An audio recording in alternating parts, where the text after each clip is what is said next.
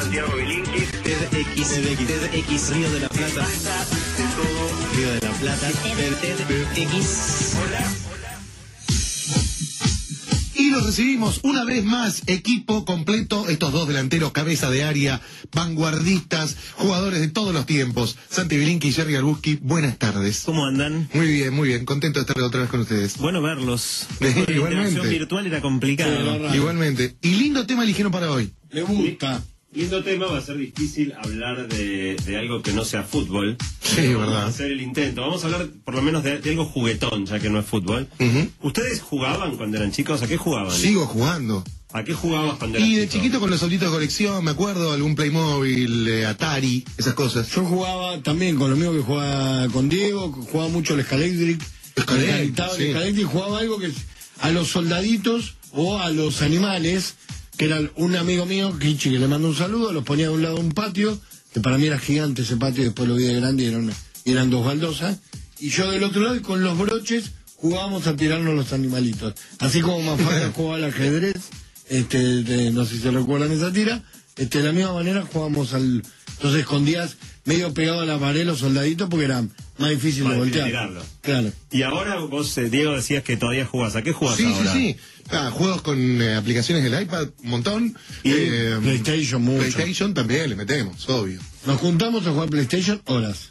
Bueno, no, eh, yo cuando era chico quería ser inventor y digo, más que más que jugar con los juguetes, mi vocación era desarmarlos. ¿Vieron esos que, que rompía Sí. todo para ver cómo funcionaban, para ver qué tenían adentro? Eh, hay muchos chicos así que tienen como esa curiosidad, esa, esa Sí. idea de jugar construyendo cosas o desarmando.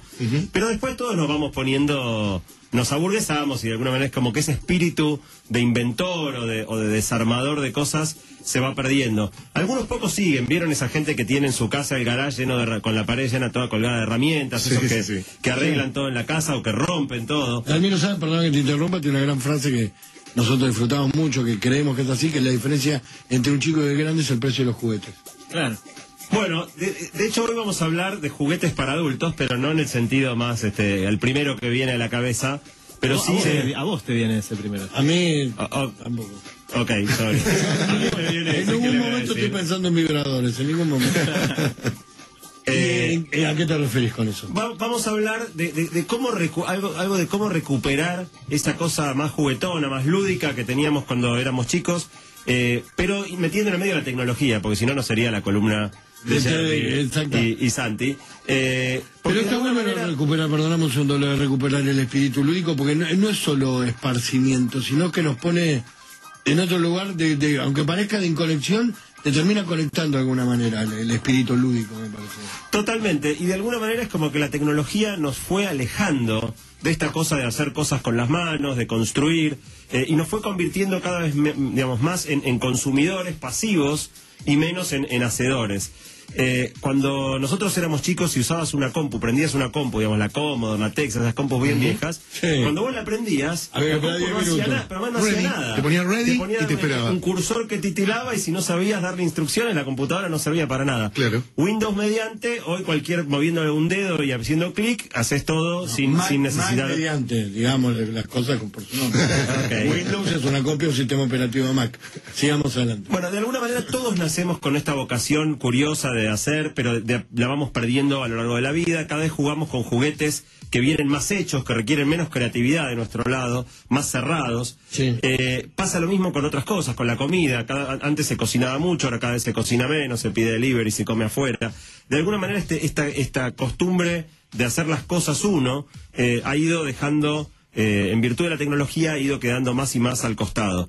La pregunta es qué pasa si usamos la tecnología pero al revés. En vez de para simplificarnos la vida y tomar todo como hecho, usamos la tecnología para, para crear, para hacer, en vez de para consumir. Eh, hay, hay todo un grupo de gente que está explorando qué pasa cuando cruzas la, la cabeza más hacker, la cabeza más tecnológica, con la cosa más del artesano, de, de hacer con las manos. Bueno, hicimos una encuesta, como hacemos muchas veces. eh, respondieron unas mil personas. Yo y- uno de ellos. Muy bien. Y preguntábamos varias cosas. Una, una de las cosas que preguntábamos era la misma pregunta con la que abrimos recién, que es ¿a qué juega la gente ahora?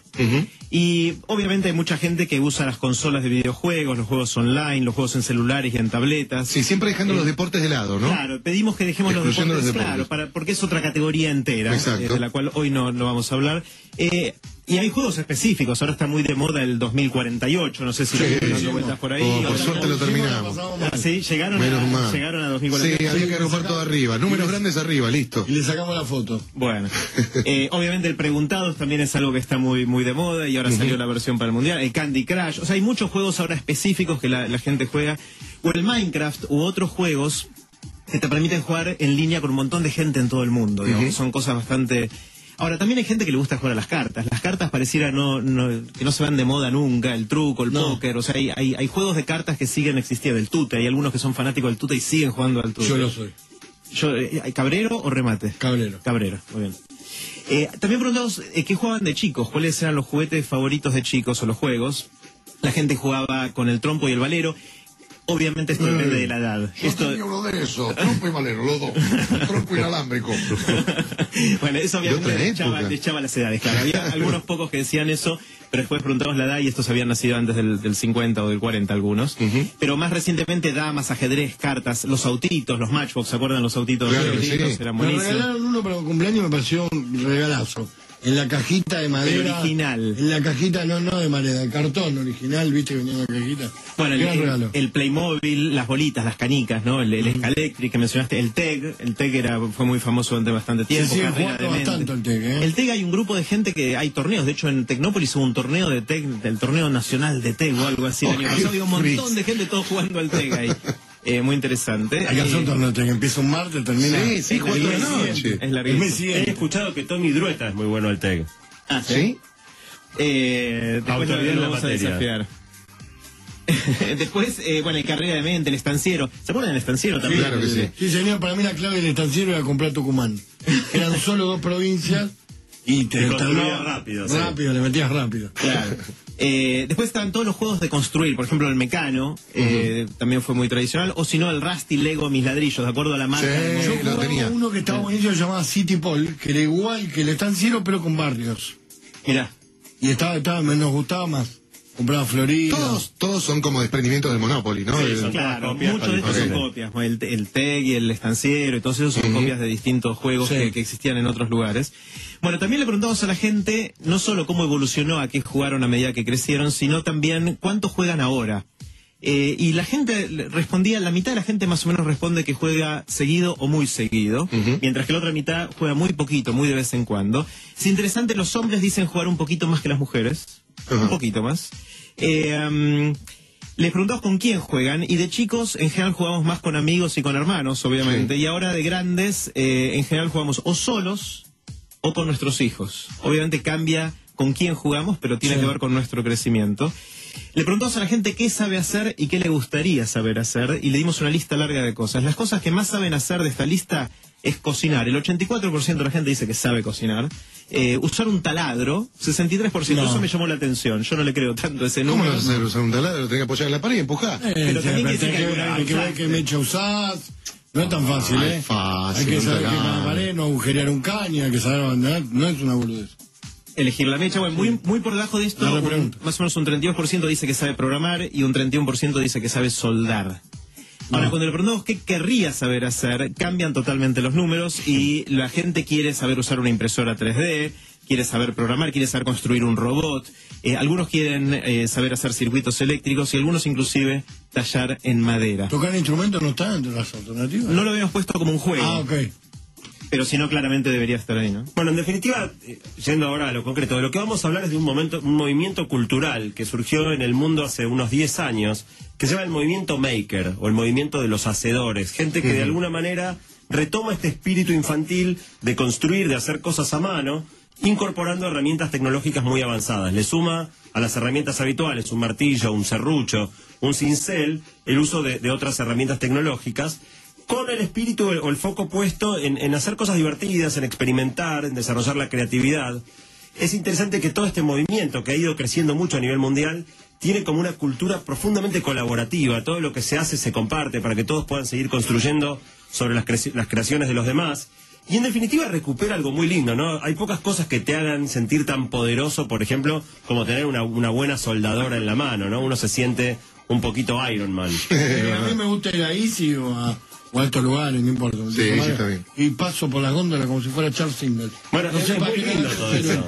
pero agarro las más grandes y las miro para que me mire. Sí. Para que me mire la y aparte, gente. como son con batería, ahora las podés probar un poquito. Ah, disculpe, señora el brazo. Bueno, este, mo- este movimiento, el movimiento maker o movimiento hacedor, lo, lo arrancó un tipo en Estados Unidos que se llama Dale Dougherty, que creó una revista, la revista Make, que es como el, el órgano impulsor, así, el órgano central de este movimiento a nivel mundial. Es una revista genial que tiene un montón de cosas para, para aprender a convertirse en un hacedor. Para el DIY, el do Eh, exactamente, el, el hazlo tú mismo. Eh, eh, los que quieran ver, hay un montón de links, estas de nuevo, igual como fue en algún momento con la impresión 3D, una columna muy visual, con lo cual hay un montón de videitos y links para gente que quiera mirar en core.to, ha vuelto el core.to.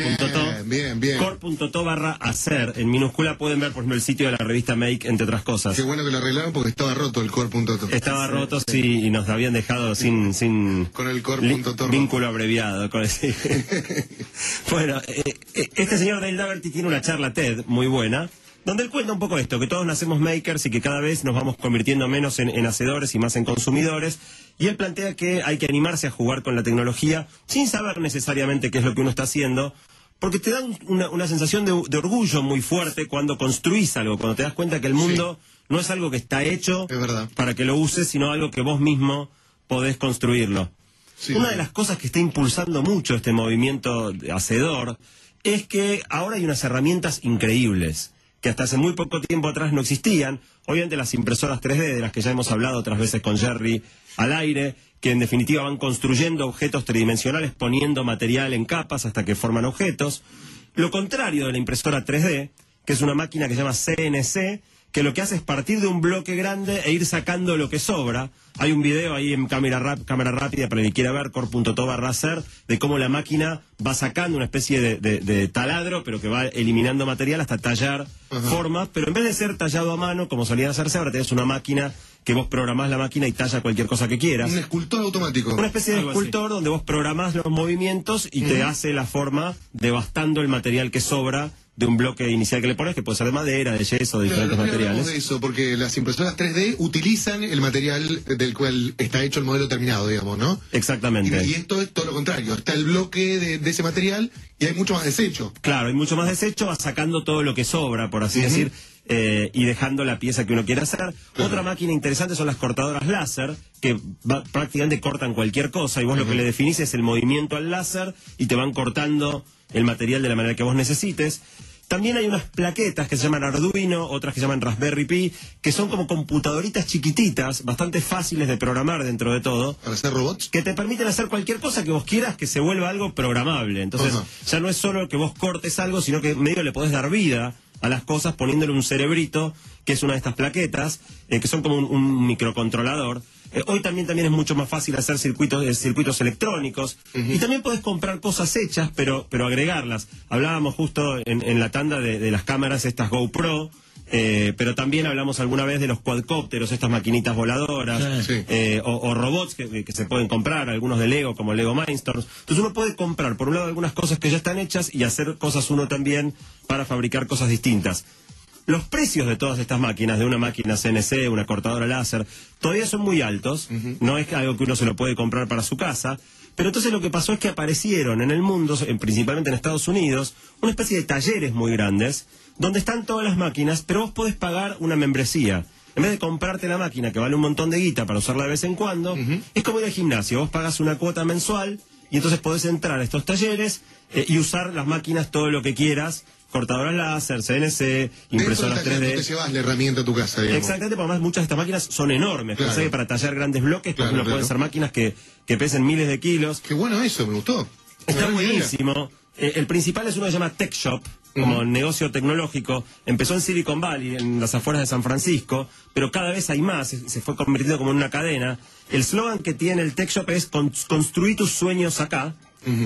Pueden entrar a mirar el sitio de Tech Shop ahí en, en core.to barra y ellos se definen como un espacio de juego para adultos. Yo tuve la oportunidad de ir a uno, en, en San José, en Estados Unidos, y la verdad que la sensación que se respira es justamente esa, un montón de adultos jugando en el paraíso, con máquinas, con cosas, con serruchos, haciendo quilombo, divirtiéndose, y de hecho tienen una máquina, que no la nombré antes, que es una máquina cortadora de plasma.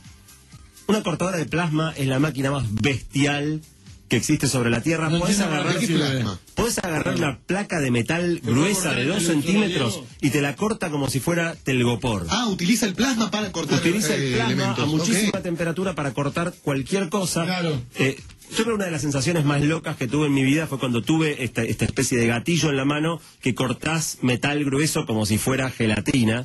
Eh, es muy impactante, muy, muy, muy linda la sensación de poder hacer esto. Ahora estornudás y ni- no sé qué pasa. No, No, estamos acostumbrados. Bueno, no, te pones un montón de... Para usarla usas unos guantes como de un cuero muy, muy grueso, eh, una, una máscara protectora en la cara, o sea, te tenés que tomar bastante protección porque realmente es una máquina Corta que todo, te corta te el brazo de, sin, sin que te des cuenta casi. digamos. Claro. Eh, Tiene, sí, puede fallar.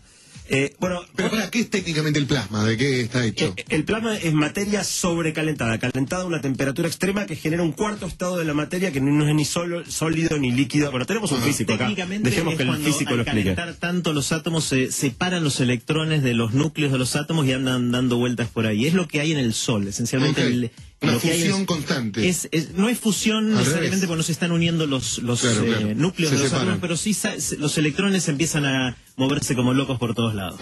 Y eso eh, en general tiene mucha temperatura y bien enfocado puede cortar casi cualquier cosa. Son pequeños soles, entonces. Una cosa sí, es muy impresionante. Otra, otra cosa interesante que está pasando es que esta gente cuando hace cosas se la quiere mostrar a otros. Y entonces nacieron lo que se llaman las Maker Fairs, ferias de hacedores, donde se reúnen todos estos locos a mostrarse mutuamente las cosas que hacen. Hay ingenieros, artesanos, clubes de ciencia, muchos artistas. Hay mucha gente que usa esto para cosas bien creativas, no, no solo para cosas así más bien científicas o, o más nerd, sino para hacer cosas muy estéticas, muy lindas.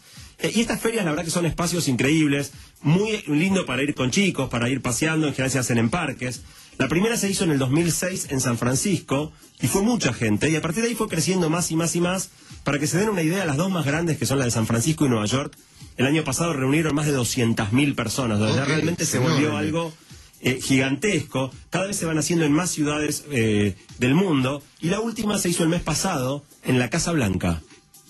Adentro Sí. de la Casa Blanca se organizó una feria, eh, una Maker Fair, eh, con Obama como protagonista, que le dio también un impulso muy grande a Muy este bueno. movimiento, el movimiento Maker. Obama, Obama quería jugar con la cortadora de plasma. Absolutamente, Sí. con, con la- con la- una réplica de la cabeza de Putin, eh, para ver si así se sentía poderoso. a ver si recuperaba algo de esa vieja sensación de poder. Otra, otra cosa muy interesante, justo ahora que están por empezar las vacaciones de invierno, ustedes saben, en el hemisferio norte, en Estados Unidos, son las vacaciones de verano ahora. Bueno, Google, junto con la revista Make, lanzaron una especie de colonia de vacaciones que le llaman el Maker Camp.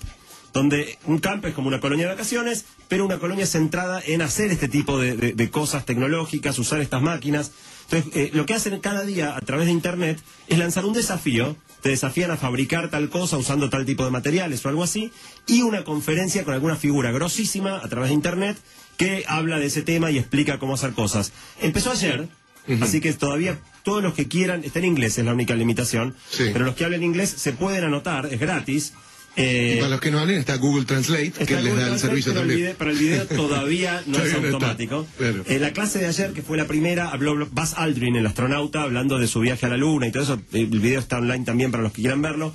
Y está buenísimo porque hay un montón de actividades. Esto es puramente virtual. Uno puede mirar los videos, hacer los desafíos, pero también hay algunas actividades locales. Y hay un grupo en Buenos Aires, ya iba a contar un poco después, un grupo en Buenos Aires que va a ser la sede local de este campamento, esta colonia de vacaciones para fabricantes de cosas. Si querés les cuento ahora. Dale. Bueno, esto se, se trata de Puerta 18. No sé si oyeron hablar. Puerta 18 es una fundación, una organización sin fines de lucro, que lo que hace es eh, juntar a chicos de 13 a 24 años y les da un lugar, es gra- totalmente gratuito, eh, queda cerca del abasto. eh, ahí en el pasaje Celada, y mm, lo que hacen los chicos ahí, llegan y tienen cosas para hacer, desde computadoras, desde un estudio de grabación, y ahora se unen a- a esta movida que impulsa Google, del, del Maker Camp y van a empezar a hacer en la próxima semana la otra gratuitamente para chicos, eh, en este caso de 13 a 18 años, para que puedan pasar las vacaciones de invierno jugando a hacer cosas en el espíritu de lo que estamos contando hoy. Así que si Muy les bien. interesa, el, el- se llama Puerta 18 y el link está en core.to barra hacer. Bueno, todo este movimiento maker está llegando a la Argentina. Eh, uno de los pioneros en traer el movimiento maker a la Argentina es, es una persona que se llama Tiburcio de la Cárcova, que tiene un flor de nombre. Sí. Es un nombre de personaje del Quijote o. Tiburcio de la Cárcova. Para mí, Tiburcio te- de la Cárcova. Te queda en la boca cuando lo decís. Eh, eh, es un amigo y uno de mis ídolos personales. Es una persona a la que yo admiro muchísimo.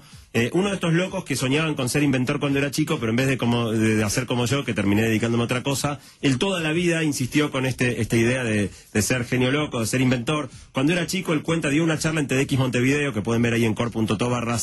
Él cuenta que desarmaba todo, que, que tres veces se electrocutó, por ejemplo, o sea, era un poquito más, más lanzado que yo. Armaba mucho bombas, por ejemplo, lo rajaron de varios colegios Bombas. porque detonaba los inodoros. Eh, Con juegos de química y demás, ¿no? y sí, y, Claro. y de hecho Muy cuando... interesante lo de la- Eh, Bueno, él sabe mucho de, de explosivos. Cuando un día estábamos charlando con él y con mi hijo, le dijo a mi hijo, che, ¿querés que te explique cómo se hace? No, pará, pará. No, no, Tiburcio, no, banca. sufre potasio, no, pará, pará, pará, No, pará. banca un poquito. Lo Eh, máximo que llevamos nosotros era el- la- utilizar el- la explosión retardada con una espiral. Ah, no sé Ah, cómo es de esa. mecha, Eso de no de mecha. mecha. Meter Sí, la sí. espiral, ataba Ah, la punta del petardo y explotaba 20 minutos después cuando estás en el aula. Yo tuve un jueguito de química, pero no me dejaban mezclar algunos elementos. Bueno, en, no, no, en el caso de Tiburcio, la madre precompraba los vidrios ya en el tamaño de las ventanas de su cuarto porque sabía que una vez por mes más o menos Tiburcio detonaba algo jugando en la habitación y había que cambiar todos los vidrios de la casa. Eh, bueno, Tiburcio creó el primer makerspace, como el- este tech shop lleno de máquinas, pero no en Buenos Aires. Él estaba viviendo en Chile, así que lo creó en Santiago de Chile, el, el- el Santiago Makerspace, un lugar espectacular en una fábrica antigua abandonada que se llenó de locos, locos hacedores en Chile, generó un movimiento muy grande de makers en Chile. De locos bien proactivos Locos y bien, demás. locos, ar- artistas, creadores, eh, ingenieros, eh, amantes de la tecnología, que empezaron a hacer un montón de cosas usando un montón de máquinas que Tiburcio fue comprando y permitiendo que la gente, pagando también una cuota mensual, como si fuera el gimnasio, pudiera empezar a, a acceder a esas máquinas. Eh, En Argentina, copiando un poco, digamos, no copiando, pero el mismo espíritu que, que Tiburcio arrancó con esto, eh, arrancaron también acá otras organizaciones haciendo cosas parecidas. Eh, una de ellas se llama Garage Lab, eh, que la lideran dos amigos nuestros que son Emiliano Kargiman y Darío Weiner, que queda en Chacarita. Y es un lugar que tiene este espíritu, no tiene fines de lucro y vos podés ir ahí y pagando una cuota usar un montón de, de- máquinas y de, de facilidades que están muy buenas para jugar a, a hacer cosas. Tienen un laboratorio donde uno puede aprender a usar las tecnologías, hay un club eh, donde uno usa esas, esas tecnologías para resolver ciertos problemas y un lugar para con las herramientas que uno puede ir a, a usar. Eh, hay cursos varios con Santi y nuestros hijos eh, hicimos cursos de cortadora láser, de programación de distintos lenguajes. Es muy divertido para ir con los hijos y nuevamente no tiene fines de lucro y es un lugar interesante. Se llama Garage Lab y está el link en core.to barra hacer. Ahí también juntan expertos para resolver problemas sociales. Ahí un- uno de los proyectos que ellos tienen es sobre el riachuelo de ver cómo hacer para entender qué es lo que realmente está sucediendo con la contaminación alrededor del riachuelo y proponer maneras de, de poder Es como una especie de club de progreso, ¿te acordás? Al principio del siglo, donde se juntaban lo- por lo- los más eruditos personajes de, de- de- de Buenos Aires y de la Argentina, se pensaban a- se juntaban a pensar por un país mejor, más o menos con, con las herramientas que tenían en ese momento, pero me parece que va por el mismo lado, ¿no? El espíritu es parecido excepto que en lugar de pensar es hacer. Claro. En vez de pensar es hacer, y tenés expertos que se juntan, los más eh, formados, y que yo, pero también tenés gilunes como nosotros que vamos y, y aprendemos, y, y- y, digo, no, no- no es solo para la gente súper elevada, cualquiera que tenga esta vocación de hacer algo con las manos, de fabricar cosas, de aprender a manejar herramientas tecnológicas, puede ir a estos lugares y aprender a hacerlo. Hay otro que se llama NETI, que es una sigla que quiere decir no todo está inventado. Orlando Netti, gran cantante. eh, que, lidera Alejandro Repeto junto a otra gente que es, otro amigo nuestro, eh, que queda en Villa Urquiza eh, y ahí también hacen distintas cosas, hacen cursos introductorios, ahora va a haber uno para adultos en agosto, un curso de qué es esto de, de ser hacedores. Eh, hay otro que, que queda en eh, Godoy Cruz y Costa Rica, eh, de otro amigo nuestro que se llama Rodrigo Pérez Weiss, eh, que es un, ca- un café en el cual hay impresoras 3D y otras máquinas, donde uno puede ir a tomarse un café y de paso imprimirse algo y fabricar algo y hacer cosas de ese estilo, es, es muy divertido. Me Ellos- gusta, ellos fueron los ir. que imprimieron, no sé si vieron en estos días, tuvieron mucho en los medios esta mano esta mano prostética Articulada. articulada, de Sí. plástico para gente que no tiene mano, esencialmente, y están haciendo cosas increíbles dándole movilidad y capacidad de, de usar una mano prostética a gente que, que nunca la, tuvo. Eh, y también hay, otros lugares como la Escuela Argentina de Inventores, que es para chicos, eh, que viene de la tradición de, de Viro, del inventor de la Virome, eh, y que lidera su, su hija, en- entre, otras entre otra gente. Y se está planeando la primera feria de hacedores para Buenos Aires, entendemos que se va a hacer en noviembre, así que estén atentos todos los que quieran participar. Para terminar, eh, ¿qué pueden hacer, qué podemos hacer cada uno de nosotros, no? Más allá, aparte de ir a estos lugares, ¿qué cosas podemos fabricar? ¿Cómo podemos iniciarnos en esto de- del movimiento de hacer cosas? Eh, básicamente, todo arranca con una actitud, ¿no? Con esta actitud de mirar el mundo alrededor y preguntarte qué podría fabricar yo, qué podría modificar de las cosas que existen. Eh, hay un montón de sitios en Internet con mucha información, muchos proyectos que uno puede entrar a mirar, buscar ideas y después hacerlos uno, eh, de dificultades muy variadas, de, de- estilos muy variados. Y en estos sitios te dicen qué cosas necesitas para hacerlo, te van diciendo paso por paso cómo, cómo ejecutarlo. Eh, los dos principales son el de la revista Make, esta misma revista que veníamos hablando, y otro que se llama Thingiverse, que alguna vez lo, nombramos cuando hablamos de las impresoras 3D. En core.to barra hacer hay links a un montón de proyectos para que entres y busques inspiración de cosas que puedas hacer con, con tus hijos o, o vos mismo. Eh, no todo es electrónico, hay muchas cosas que son desde tejido hasta fabricar ropa, hasta hacer cosas con papel. Eh, es muy variado el tipo de proyectos, se puede arrancar por cosas bastante fáciles. Mi recomendación personal para el que quiera meter las manos en la masa por primera vez es fabricar un cubo de LEDs. Un cubo de LEDs es agarrar, ¿vieron las LEDs, estas lucecitas Sí. que ahora están tan comunes? Tienen como unas patitas de alambre que son con las que se les conecta la electricidad. Esas patitas de alambre se pueden soldar entre sí y dar forma de cubo. Yo hice este proyecto con mi hijo el verano pasado, con mi hijo más grande, Nicolás.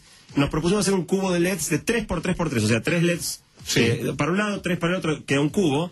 En total son 27 LEDs. Los vas soldando y después le pones uno de estos microprocesadores, un Arduino, para programar cómo se prenden las luces.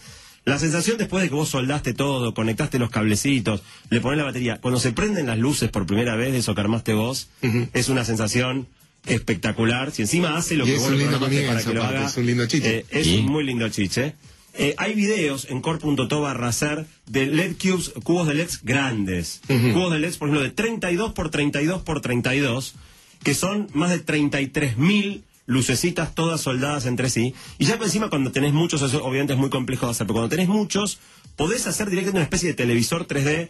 Miren los videos porque son impactantes. Core.to Tengo un hacer. amigo, con Diego también que lo conoce, este, que hace muchos años tiene el proyecto, ese proyecto, y creó una esfera con miles de botellas de vino. A Mati. Sí, Matías Colombo, le mandamos el abrazo.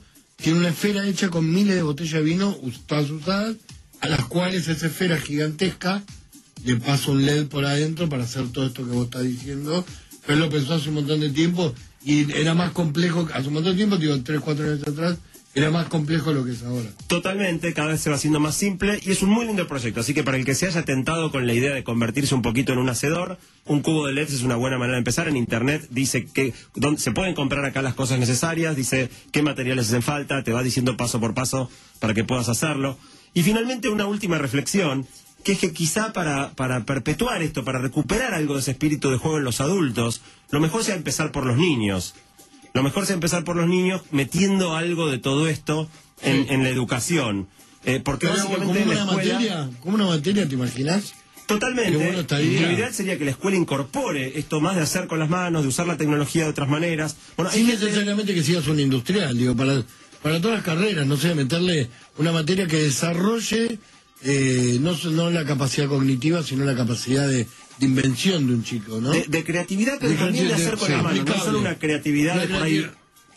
Sí, claro, lo que eran manualidades, pero traído al, al Ahora, siglo sí. XXI. No, claro. Hacer patito de papel glacé. Exactamente. La misma gente de la, de la revista Make tiene una fundación que se llama Maker Ed, que lo que busca es aplicar todo esto de la cultura maker en las escuelas. Justo este domingo salió una nota en el diario de un conocido nuestro que se llama Nacho Peña, hablando de una escuela que tiene desarrollado esto en Estados Unidos, en Filadelfia. Y finalmente hay una charla de TED muy linda de un tipo que se llama Gebert Tully, que está también ahí en core.to barra. Este tipo inventó una cosa que se llama Tinkering School, que es, en realidad es un programa de, de verano donde le dan a los chicos todas las herramientas para que hagan eh, desde serruchos, martillos, todo lo que uno diría no tenés que dejar que un nene tenga en la mano porque es peligrosísimo. Bueno, este tipo favorece que los chicos accedan a toda clase de cosas peligrosas, eh, desarrollen la responsabilidad de usarlas sin lastimarse ni lastimar a terceros. No se estudia nada en particular. Les tiran desafíos, les tiran materiales, les tiran herramientas para que ellos resuelvan problemas, para que aprendan cómo construir cosas.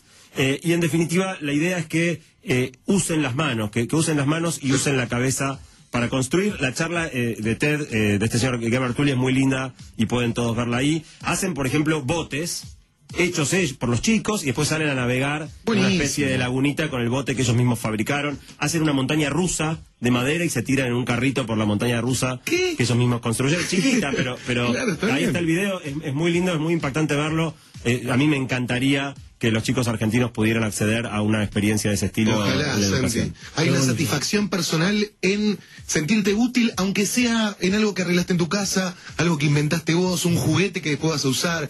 Yo me crié con, con mi abuelo, con su caja de herramientas abierta, él arreglaba todo en su casa y siempre me usaba como aprendiz. Y ahí yo tuve conocimiento de electricidad de chiquito, después experimentando me quedé un par de veces pegado, pero, pero está buenísimo que los nenes se acerquen a eso, que tengan una capacidad inventiva, creatividad estimulada. Y además, volviendo al tema del principio, lo mismo que pasa con los juegos, eso te ejercita tu pensamiento lateral, ¿no? Te va como ampliando un poco más la percepción del mundo y qué es lo que puedes hacer por él.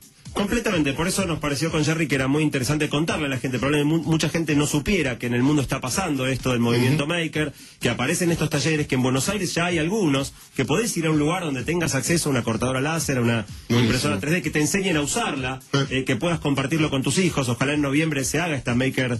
eh, esta feria Maker en Buenos Aires, porque te permite a un montón de gente también verlo. En la de Santiago de Chile, por ejemplo, fueron más de 20.000 personas, era un lugar como el Parque Centenario, eh, estuvo abierto sábado y domingo en una carpa gigante, y pasaba, vos veías a la gente con los chicos paseando como si fuera paseando por el parque, viendo todos estos inventores y locos y los chicos aprendiendo. La verdad que es una- un movimiento genial que ojalá siga creciendo en la Argentina. Ojalá. Y si en el futuro hacemos la encuesta de nuevo de qué, a qué jugás, queremos que la gente siga diciendo el Candy Crush, pero también agregue, por ejemplo, usar una de estas cortadoras, eh, construir algo, tratar de resolver un problema ensuciándote las manos con los fierros. Hacerle piernas a señores. Me dice, me gusta jugar a hacerle piernas a señores que no la tienen. Bueno, pero es más por ahí parte de un hobby, ¿no? Una ocupación que no termina de ser un juego, pero construís algo en tu casa, no sé. Antes era aeromodelismo cuando éramos chiquitos, eh, nosotros comprábamos cuestiones para armar. Ahora el otro día me compré algo por internet, una boludez, era como una especie de proyector de eh, las estrellas en una habitación, no lo pude armar. No lo pude armar. Eran 8.000 piezas, muy complicado. Pero bueno, Bueno, no el, vamos a el aero- el aeromodelismo es otro gran tema, seguramente haremos alguna columna en el futuro de eso. Hay todavía una gran comunidad de gente en Sí, eso claro. y cada vez más sofisticada tambií así que algún día volvemos con, con ese Claro tema. que sí. Muy bien. Muchísimas gracias, chicos. Core.to barra hacer. Hacer en minúscula. Ahí se meten para ver eh, todo lo que estuvieron hablando recién. Jerry Gabulski, Santi Blinkis, muchísimas gracias chicos. Placer.